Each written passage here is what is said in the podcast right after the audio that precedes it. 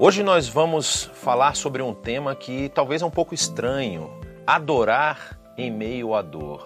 Como nós podemos ter um sentimento de adoração genuíno quando estamos enfrentando alguma dificuldade? Então, se você ainda não se inscreveu no nosso canal, clique aí no botão de inscrição e no sininho para você receber as notificações e compartilhe esse conteúdo com todas as pessoas que você conhece.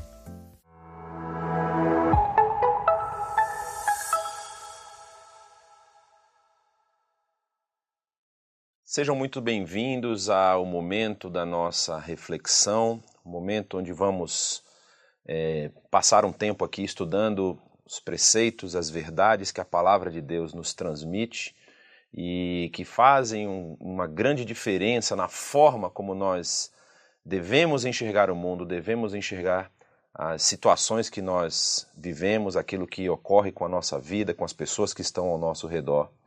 E é interessante que na semana passada, mais precisamente no sábado, dia 6 de agosto, sendo bastante preciso, ao pôr do sol do sábado, dia 6 de agosto, iniciou um dia muito importante no calendário judaico, um dia que, como outros dias, né, você deve lembrar aí da Páscoa, o Pêssar, as outras festas também judaicas, como Sukkot, Shavuot, tantas outras, é um dia que marca um evento muito importante nesse calendário que é o Tisha B'Av, que traduzindo significa o nono dia do mês Ave, o nono dia de Ave, um, me... um dia muito importante no calendário porque é um dia de lembrança das tragédias, das coisas difíceis e ruins que aconteceram na história do povo de Deus, na história de Israel.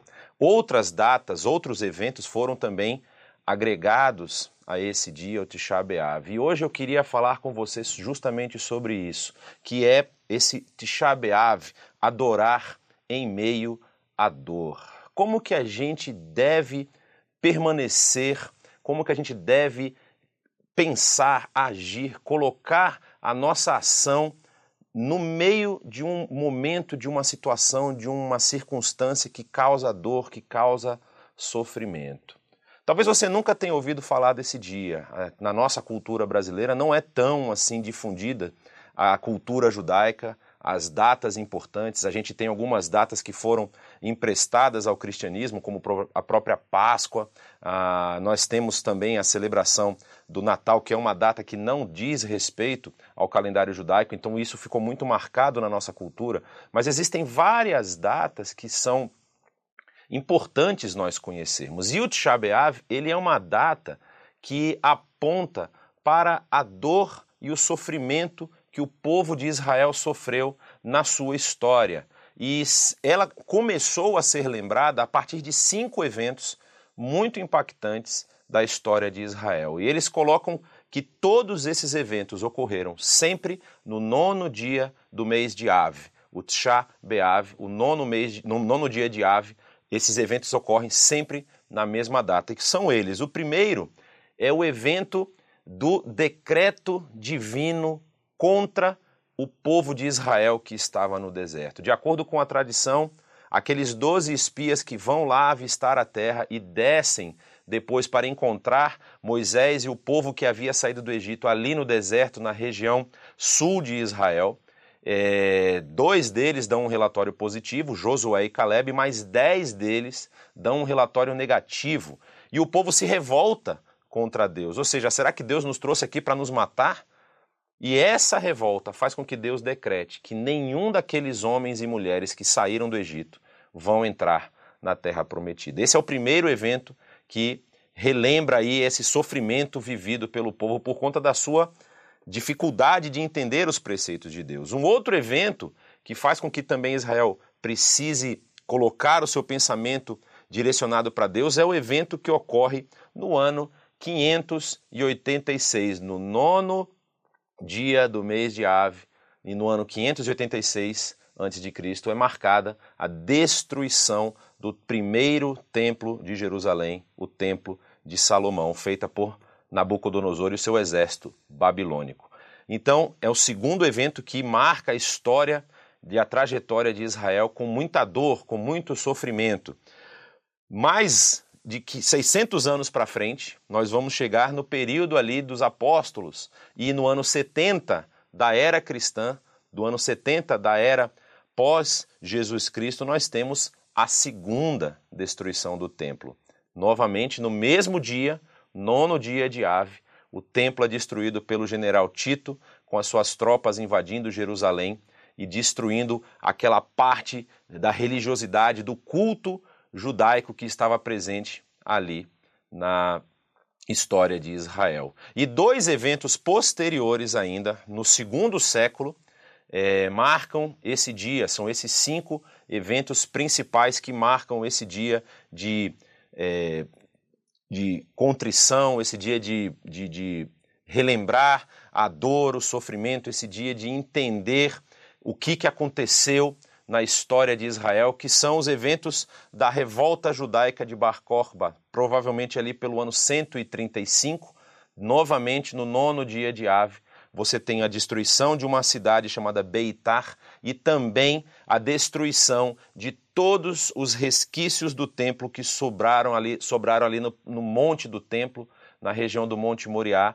A história vai dizer que os romanos araram a terra que estava ali na região da esplanada do templo para poder destruir todo e qualquer resquício da adoração dos judeus em Jerusalém. Então, esses cinco eventos apontam para esse momento de dor, esse momento de sofrimento. E esse é um dia, dentro do calendário judaico, onde é recomendado o jejum, é recomendada a introspecção, o pensamento nas ações que você tem tomado, nas ações que você tem feito, porque todos esses eventos narrados, eles caem sobre o povo de Israel devido à sua conduta, ao seu comportamento. Quando nós vamos falar, por exemplo, da destruição do primeiro templo, você vê pelos profetas, pelos escritos proféticos, que Deus avisou várias vezes ao povo que eles precisavam seguir os preceitos que Deus havia passado. E o povo se esquivou, se, se afastou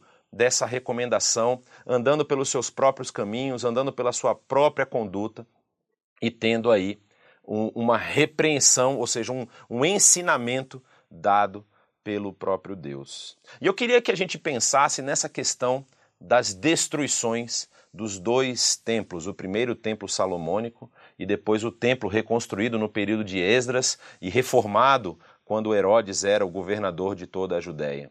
Não é um, um templo muito mais suntuoso. Você vai ler lá nos evangelhos, inclusive, como os discípulos de Jesus ficavam admirados pelo tamanho das pedras que estavam sendo colocadas ali na reforma do templo. E não é apenas a destruição de um local de culto, de um local de adoração.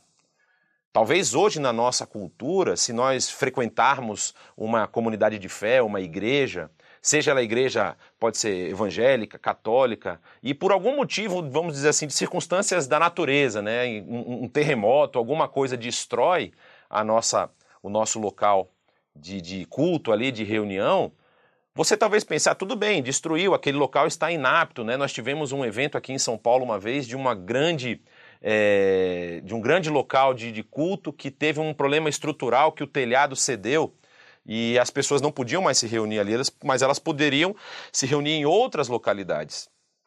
No caso do povo de Israel, não.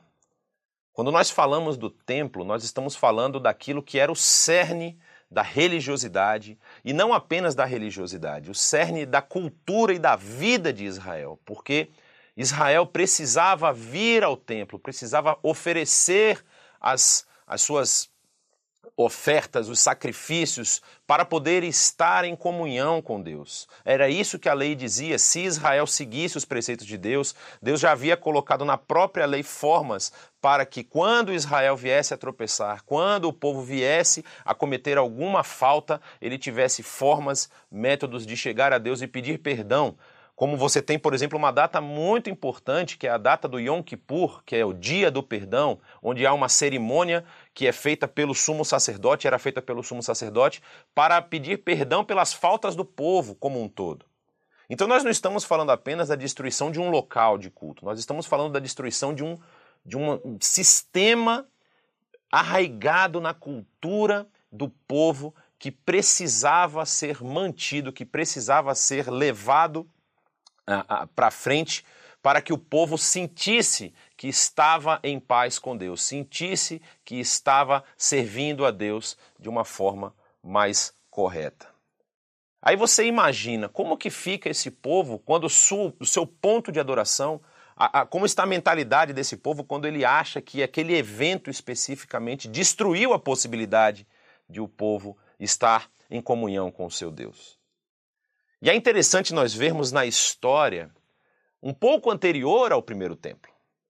Nós vamos ver a história e hoje eu quero analisar com vocês um salmo muito especial.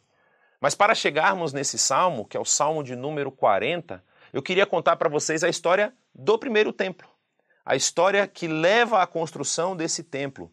Porque ela é uma história que parte de um coração é, que está ligado ao Senhor, que está voltado para o Senhor e que quer servi-lo da melhor forma. Mas às vezes a gente acha que para adorar a Deus a gente precisa de vários subterfúgios, de várias, vários elementos externos para que Deus aceite a nossa adoração. E Deus dá uma resposta muito bonita, muito bonita, para o nosso querido Davi, o rei Davi, o rei de todo o povo de Israel, que estava querendo servir ao seu Deus da melhor forma possível, talvez emprestando um pouco das culturas que ele tinha ao seu redor, né, que, que possuíam templos para os seus deuses, ele pensa e fala assim: Eu vou construir um templo para Deus. E olha só como o texto de 2 Samuel, capítulo 7, apresenta essa questão de Davi. Diz o seguinte: O rei Davi já morava em seu palácio e o Senhor lhe dera descanso de todos os seus inimigos ao redor. Certo dia ele disse ao profeta Natã: Aqui estou eu, morando num palácio de cedro, enquanto a arca de Deus permanece numa simples tenda. Nesse momento da história, a tenda do encontro estava estacionada é, numa cidade próxima a Jerusalém, e lá estava a arca do encontro, a arca que teria, tinha sido feita no período de Moisés. E Davi agora está mostrando um coração que quer servir. Poxa, eu moro num palácio, um palácio de cedro, bonito. Esse palácio seria depois ampliado por Salomão, mas a tenda está lá no, no, numa cidade que não é a cidade, vamos dizer assim, própria, não está próximo do palácio, ou seja, ela não pode se comparar com a, a beleza e a suntuosidade do palácio que eu moro. Então você vê que o coração de Davi era: eu quero servir ao Senhor da melhor forma possível. E aí o Natan responde dizendo o seguinte: Faz o que tiveres em mente, pois o Senhor está contigo. Só que naquela mesma noite o Senhor falou ao profeta Natan, dizendo: Vá dizer ao meu servo Davi, que assim diz o Senhor: Você construirá uma casa para eu morar? Não tenho morado em nenhuma casa desde o dia em que, os tirei, que tirei os israelitas do Egito. Tenho ido de uma tenda para outra, de um tabernáculo para outro. Por onde tenho acompanhado os israelitas, alguma vez perguntei a algum líder deles, a quem ordenei que, pastor, que pastoreasse Israel, o meu povo: Por que você não me construiu um templo de cedro? Deus, aqui, utilizando um pouco de ironia, está mostrando para Davi: Você acha que eu preciso de um templo? Você acha que eu preciso de uma casa? Se até agora na história de Israel eu nunca fiz essa exigência para nenhum dos líderes que eu coloquei ali para pastorear o meu povo. E aí ele completa dizendo: quando a sua vida chegar ao fim e você descansar com seus antepassados, escolherei um dos seus filhos para sucedê-lo, um fruto do seu próprio corpo, e eu estabelecerei o reino dele. Será ele quem construirá um templo em honra ao meu nome, e eu firmarei o trono dele para sempre. Nós sabemos pela história que ficou a cargo de Salomão. Salomão, filho de Davi, filho de uma relação muito conturbada, filho de uma relação que envolve assassinato, envolve um estratagema para matar o homem que era casado com a mulher que Davi havia se envolvido. É, sendo que o fruto dessa relação não vinga, o primeiro filho de Davi com o Betseba morre, e depois ela tem um segundo filho que é Salomão. Esse filho vai ser coroado rei de Israel e, de acordo com o que nós lemos na história do povo, não houve nenhum outro rei como Salomão, na sua suntuosidade, na riqueza que ele conseguiu adquirir e, e tudo que ele conseguiu expandir territorialmente, as alianças e tudo mais que Salomão desenvolveu no povo. para o povo de Israel. E esse Salomão constrói esse templo. E é muito interessante nós vermos uma, uma coisa muito importante. Esse templo, ele acaba se tornando quase que um objeto de adoração. Porque ele é um templo bonito, ele é um templo bem feito, ele é um templo com muitas peças de ouro, com madeiras de lei, com coisas lindas. E Deus, quando tem a consagração desse templo, a presença de Deus desce e preenche todo o templo. Isso é uma, um ponto muito interessante da história. Deus desce, preenche o templo e diz: Aqui eu vou colocar o meu nome. Só que esse templo vai ser destruído, porque o povo confundiu o local de adoração com o objeto de adoração, como se todo esse sistema que nós estamos vendo o povo estar envolvido fosse realmente o que era importante, o que deveria ser preservado, e não um coração contrito, um coração voltado para o Deus que estava dando todas as bênçãos a Israel. E isso é muito importante porque nós vamos ver que esse templo, depois que ele é reconstruído por Esdras, o livro vai mostrar que o templo vai ser dedicado novamente ao Senhor. Houve a primeira dedicação com Salomão, o Espírito de Deus desce e preenche todo o templo. Mas na segunda dedicação, esse Espírito não aparece. É como se Deus estivesse dizendo ao povo: vocês não entenderam a necessidade e a forma correta de me adorar. E aí nós vamos ver que quando Deus fala isso para Davi, Davi responde de uma forma belíssima. Não é? Deus está falando para Davi: você não vai me construir um templo. E Davi talvez pudesse estar ali num sentimento, mas como assim? Olha quanta coisa eu já fiz, quantos inimigos eu conquistei, como que Deus não quer que eu, o rei que unificou o povo de Israel, constru não construa um templo para ele? A resposta de Davi é uma resposta sincera, é uma resposta de alguém que está com o coração alinhado, que está com o coração voltado para esse Deus que provê todas as coisas. Davi vai dizer: Quão grande és tu, ó soberano Senhor! Não há ninguém como tu nem há outro Deus além de ti, conforme tudo o que sabemos. E quem é como Israel, teu povo, a única nação da terra que tu, ó Deus, resgataste para fazeres dela um povo para ti mesmo, e assim tornaste o teu nome famoso, realizaste grandes e impressionantes maravilhas, ao expulsar nações e seus deuses diante dessa mesma nação que libertaste do Egito. Tu mesmo fizeste de Israel o teu povo particular para sempre, e tu, ó Senhor, te tornaste o seu Deus. Davi não se revolta. Davi não fala para Deus: esse Deus é um Deus injusto. Não, ele reconhece quem é esse Deus. Ele reconhece a, a posição de Israel frente às outras nações. E ele dedica a Deus essa palavra que ele recebeu, dizendo: tudo bem, não serei eu que vou construir, mas só o fato de você, do próprio Deus estar garantindo que vai ter um, um, um trono perpétuo na minha família, isso já é um motivo de muita gratidão. Mas nós sabemos pela história de Davi que não foi sempre vamos dizer assim, uma ascendente. Né? Parece aqui, pelo que a gente está vendo, Davi já não tem mais inimigos, Deus deu descanso com relação aos seus inimigos, ele agora recebe uma palavra que para ele é muito importante, ou seja, o seu filho vai ocupar o trono e eu vou estabelecer o trono dele. Davi talvez estivesse falando: não preciso de mais nada, tá ótimo, vou só curtir a vida. Mas nós sabemos pela história que a vida de Davi também enfrentou muitos percalços até o fim dela. Ele teve um filho que tentou matá-lo. Ele depois enfrentou o desafio de um outro filho que quis se colocar como rei novo, o novo rei de, de Israel, enquanto Davi ainda estava vivo. Tentou usurpar o poder, usurpar o trono. E Davi precisou enfrentar essas coisas. E quando Salomão assume o poder, quando Salomão reina em Israel e conquista todas as coisas que ele conquistou, pedindo a Deus não riqueza, não vitórias militares, não posses, mas pedindo sabedoria. E Deus diz: Eu te digo que porque você me pediu sabedoria, ninguém vai igualar a sua sabedoria em toda a terra.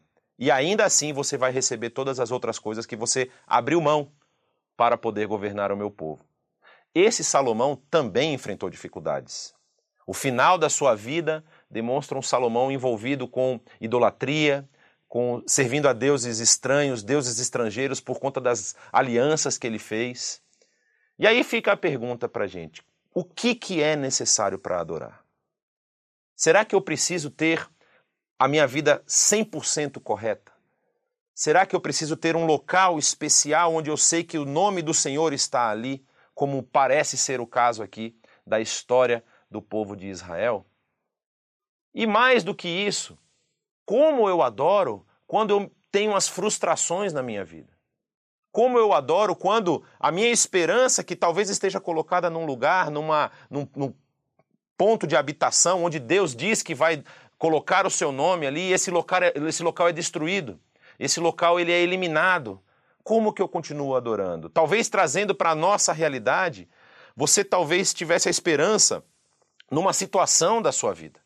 Você tem uma família boa, você tem talvez um bom emprego, você tem talvez posses, e talvez a sua esperança, você adorasse a Deus de uma forma muito assim autêntica, justamente porque você estava ancorado, você estava arraigado nessas questões externas. Mas talvez você enfrentou na pandemia uma perda. Você pode ter perdido um parente, um ente querido que você não esperava. Você pode ter perdido o seu emprego, você pode ter perdido alguma outra coisa na sua vida. E você agora talvez está meio. Como que eu vou adorar? Como que eu posso adorar no meio da dor, no meio do sofrimento? Como que eu posso vencer esse momento dolorido que eu estou passando? Aí eu convido você a ler comigo o Salmo 40. O Salmo 40 parece ser um resumo da vida do adorador. Ele é um salmo que é um salmo davídico, e ele é um salmo que começa apontando para onde você deve de depositar a sua esperança. Onde deve estar o, o, o, toda a sua fé, todo, todo o seu ensejo em adorar. Onde você deve depositar aquilo que, que te move para frente. É muito interessante quando nós vamos ler lá na carta aos Hebreus que essa fé, ela é a certeza das coisas que ainda não se veem. Ou seja, você sabe que, que tem um Deus que está cuidando de você e você deposita a sua esperança nele. Olha como vai dizer o salmo a partir do verso 1. Para o mestre de música, um salmo davídico. Coloquei toda a minha esperança no Senhor. Ele se inclinou para mim e ouviu o meu grito de socorro. Ele me tirou de um poço de destruição, de um atoleiro de lama. Pôs os meus pés sobre uma rocha e firmou-me num local seguro. Pôs um novo cântico na minha boca, um hino de louvor ao nosso Deus. Muitos verão isso e temerão, e confiarão no Senhor. Como é feliz o homem que põe no Senhor a sua confiança e não vai atrás dos orgulhosos, dos que se afastam para seguir deuses falsos. Então você percebe que é o caminho do adorador. Parece ser aquele caminho que nós estávamos lendo ali do rei Davi.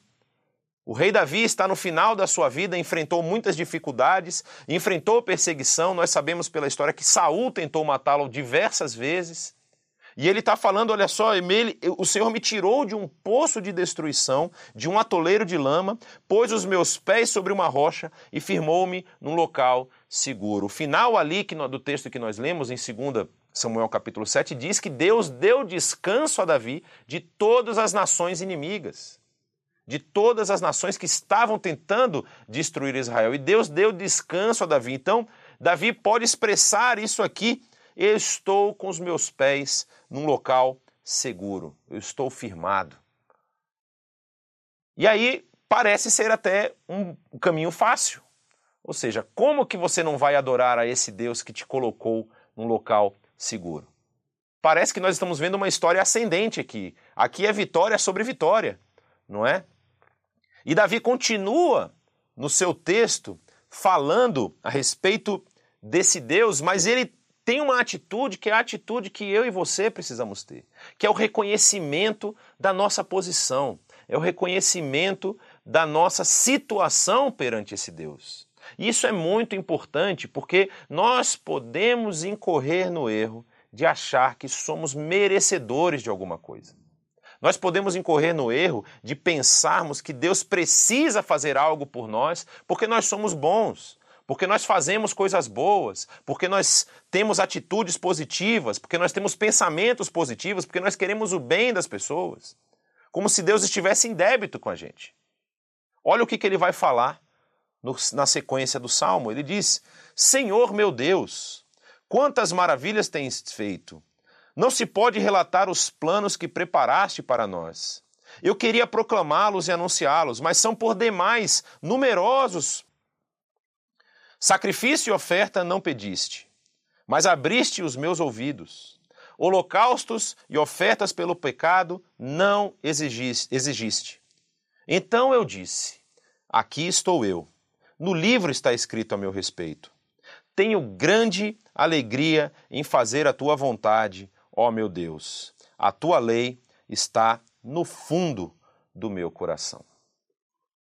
Davi não acha que, pelo fato dele ter recebido essas coisas, ele é merecedor de, uma de, de alguma delas. Pelo contrário, ele reconhece que, mesmo que ele tentasse proclamar todos os feitos que o Senhor tem é, realizado na sua vida, ele não conseguiria porque são demais, por demais, numerosos. Você já parou para perceber, talvez aí no seu momento de dor e de sofrimento, quanto Deus tem cuidado de você? O quanto Deus tem abençoado a sua vida? As dificuldades, as lutas, elas acabam colocando nuvens na nossa visão, colocando uma cortina de fumaça e às vezes a gente pode perder o norte.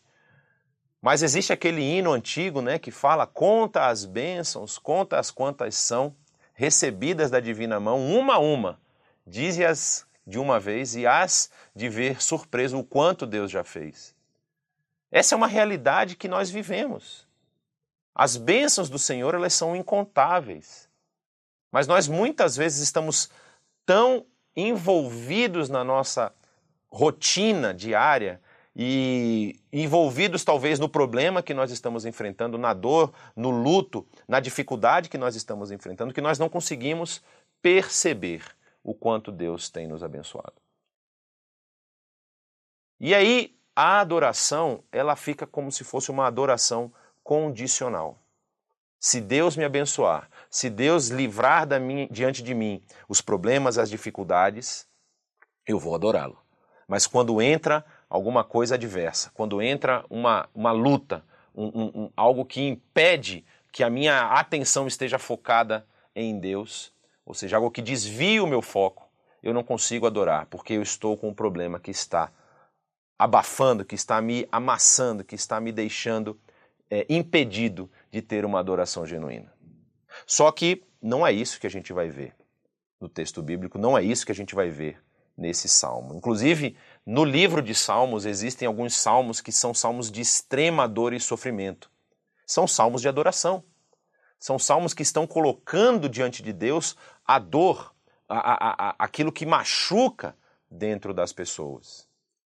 E aí, nesse salmo que nós estamos lendo, nós vamos ver como Davi, que está nessa ascendente, que está vivendo um período, vamos dizer assim, da sua vida é, positivo, ele continua detalhando, continua relatando isso para o Senhor, louvando ao Senhor por esses feitos, e ele tem o desejo muito forte de proclamar essas maravilhas.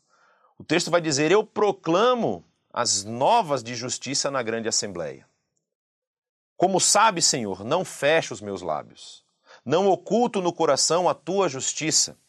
Falo da tua fidelidade e da tua salvação. Não escondo da grande assembleia a tua fidelidade e a tua verdade. Davi, com tudo o que ele viveu, ele não se cansa de exaltar ao Senhor diante das outras pessoas. Isso é uma questão muito interessante, porque Muitas vezes a gente pode chegar nessa situação de, de estar vivendo uma, uma, uma fase boa da nossa vida e termos um coração grato, mas nós não expomos isso às pessoas. Nós não dedicamos essas bênçãos ao Senhor. Muitas vezes a gente pode até in, inconscientemente, pensar que nós somos merecedores de algumas delas, não é? E é interessante se a gente pensar novamente lá no texto de 2 Samuel, que o Senhor ele faz uma revelação a respeito do caminho que ele tinha planejado para o filho de Davi, Salomão, e ele diz o seguinte: olhe bem, eu serei o seu pai e ele será o meu filho. Quando ele cometer algum erro, o Senhor aqui não está colocando uma condicional. Se ele cometer algum erro, é quando ele cometer algum erro, eu o punirei com o castigo dos homens, com açoites aplicados por homens, mas nunca retirarei dele o meu amor, como retirei de Saul, a quem tirei do seu caminho. Ou seja, o Senhor sabe que nós somos falhos. O Senhor sabe que nós cometemos deslizes. O Senhor sabe que por alguns momentos da nossa vida nós podemos duvidar, nós podemos titubear, nós podemos nos afastar da vontade de Deus. E ele diz que ele mesmo vai trazer a punição e o açoite, mas não porque ele é um Deus vingativo, mas porque ele é um Deus corretivo. Ele quer fazer com que nós voltemos para os caminhos de adoração. E isso faz uma grande diferença no caminho do adorador. Adorar, quando você está enfrentando a dor, é justamente esse reconhecimento de que aquilo que você tem, aquilo que você possui, aquilo que você conquistou, vem das mãos de Deus. Mas tem um outro ponto que vai além das suas posses, daquilo que você está vivendo. É o reconhecimento de que nada acontece com a sua vida sem que o Senhor esteja controlando. Esse reconhecimento é o verdadeiro reflexo da adoração. O verdadeiro reflexo de um coração que sabe o Deus a quem está servindo, que conhece o Deus a quem está servindo. No final do capítulo do, do, do, do, do Salmo 40 que nós estamos lendo, Davi agora faz um pedido de socorro. Não estava tudo bem? Davi estava agradecendo a Deus porque Deus o tirou de um lamaçal e o firmou com os pés na rocha.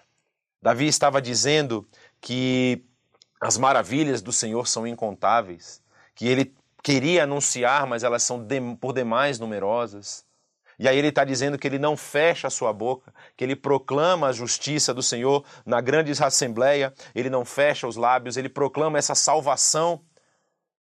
E agora vem um pedido de socorro. No meio do salmo vem um pedido de socorro.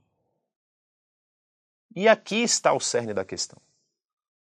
Porque nós esquecemos que o mesmo Deus que nos provê tantas coisas boas é também o Deus que nós precisamos nos agarrar. É o Deus a quem nós precisamos pedir. É o Deus a quem nós precisamos clamar por misericórdia. Olha como diz a partir do verso 11, no Salmo 40: Não me negues a tua misericórdia, Senhor, que o teu amor e a tua verdade sempre me protejam pois incontáveis problemas me cercam.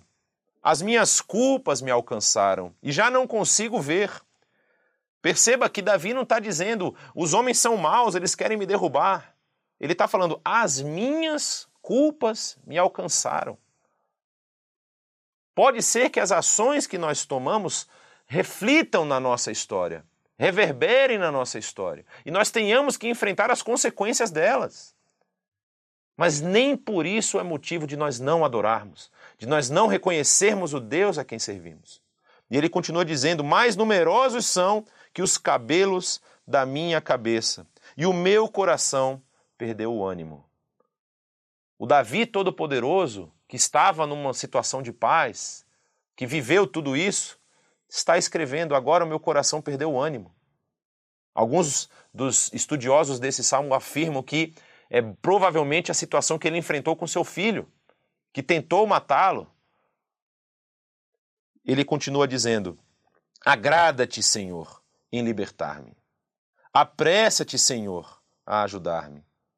Sejam humilhados e frustrados todos os que procuram tirar-me a vida. Retrocedam desprezados os que desejam a minha ruína. Fiquem chocados com a sua própria desgraça os que zombam de mim.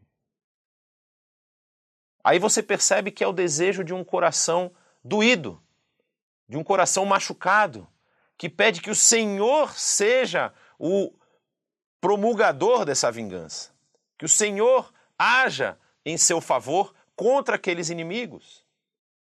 E talvez você tenha uma situação onde você está enfrentando que você quer que alguém seja removido da sua história, da sua trajetória. Coloque isso diante do Senhor. Você não sabe nem a transformação que você pode causar na vida dessa pessoa. Coloque isso diante do Senhor. E é o que Davi está fazendo aqui. Mas ele faz um contraponto: regozijem-se e alegrem-se em ti todos os que te buscam. Davi mostrando onde está o cerne da adoração.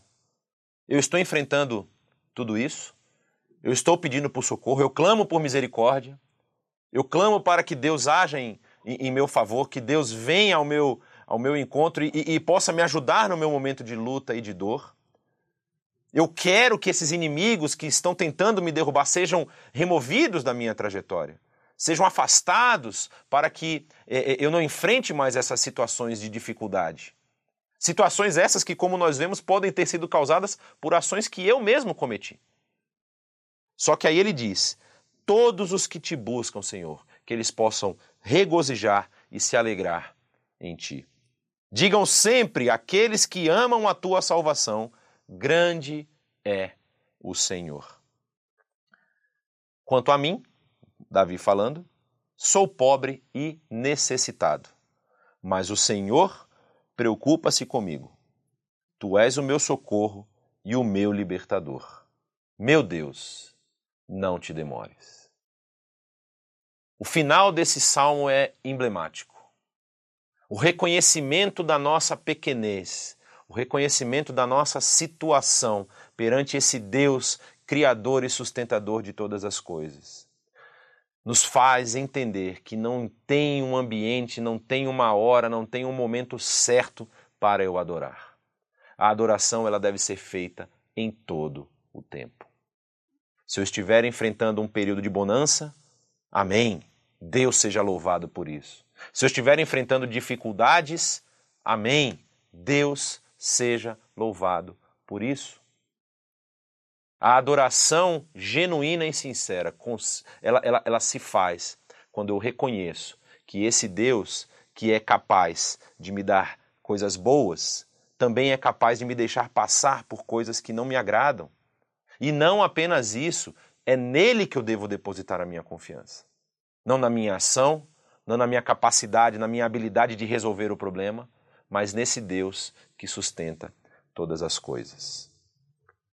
Já no Novo Testamento, Jesus está falando lá com os seus discípulos e uma multidão se achega a ele, e nós lemos lá no capítulo 12 do Evangelho de Lucas uma passagem que é muito, muito interessante. Muito, muito importante, porque tudo isso que nós vemos Davi falar aqui nesse salmo tem reflexo nessa passagem que Jesus fala aos seus discípulos. Diz que essa multidão estava ao redor de Jesus e Jesus passa a falar com seus discípulos a respeito do fermento dos fariseus. Eles cuidado com o fermento dos fariseus.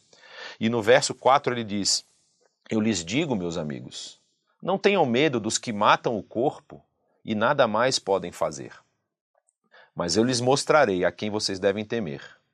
Temam aquele que, depois de matar o corpo, tem poder para lançar no inferno.